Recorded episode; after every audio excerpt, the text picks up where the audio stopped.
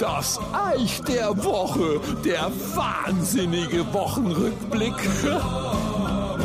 In der Vorweihnachtszeit haue ich mir ganz gerne mal eine DVD aus meiner geliebten Pippi Langstrumpf-Box rein. Und immer wieder schmeiße ich mich weg. Es ist für mich wie ein Kurzerlaub und ich behaupte mal, dass jeder aus meiner Generation, der sich das wieder mal neid zieht, schon bei den ersten Minuten denkt, die Zeit war damals schon schön, hä? Allah der Bonbonladen, an dem sich die Kinder die Nasen am Schaufensterblatt gedrückt haben, die Dorfpolizisten, die eigentlich nichts zu tun hatten, selbst die Ganoven waren irgendwie sympathisch, ne? Hans Klarin, die Stimme von Pumuckl und Huibu, Weltklasse, die Unbekümmertheit, alles irgendwie freier, entschleunigter und ich denke ja, glücklicher, obwohl oder vielleicht gerade weil man weniger materiell hatte, dafür mehr Zeit, Muße und Entspanntheit.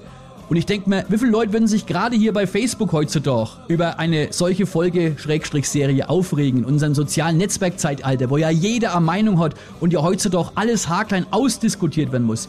Da wäre die Pipi aber fällig, ich sag's euch, oder vielmehr, sie ist bereits fällig geworden, denn der Text, den ich jetzt hier gerade vorlese, den habe ich bereits tatsächlich vor sechs Jahren bei Facebook so geschrieben.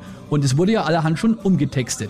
Ist ja klar, wenn die Welt von Pippi Langstrumpf nicht politisch unkorrekt ist, was denn dann? Hallo, Kinder, die Süßigkeiten in sich stopfen und dann noch auf Flaschen aus dem Limonadenbarm kriegen. Das muss doch damals schon Industriezucker gewesen sein. Ein junges Mädel als Schauspielerin mit Strapsen und Unterhose, die man beim Runterrutschen vom Treppengelände an noch sieht. Kinder, die sich gegenseitig ärgern, äh, sorry, äh, mobben und so weiter und so weiter. Eigentlich ist Pippi heute nicht mehr tragbar. Ernsthaft würde es nicht Pippi Langstrumpf sein. Und man würde sowas heutzutage eins zu eins nochmal drehen. Ich möchte nicht wissen, wie viele selbstgerechte Arschgeigen auf die Barrikaden gehen. Aber eigentlich wäre es mal ein Versuch wert und bestimmt höchst amüsant, wenn sich vielleicht heutzutage irgendeiner aus Protest am Fernseher festklebt.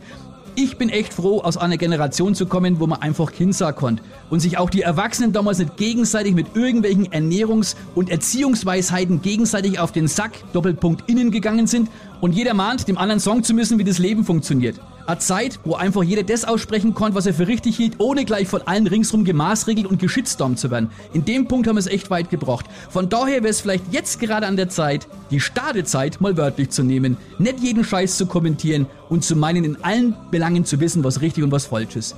Also ein bisschen weniger Bruselise, vielleicht auch etwas weniger ängstliche Annika, ruhig mal ein paar Negativnachrichten, die uns täglich am Fließband serviert werden, ausblenden nicht anhören, mal durchschnaufen. Ja, das muss auch mal erlaubt sein. Und stattdessen mal wieder eine gehörige Portion Unbekümmertheit à la Pippi Langstrumpf zu gönnen. In diesem Sinne frei nach Astrid Lindgren. Seid frech, wild und wunderbar und vor allem lieb zueinander.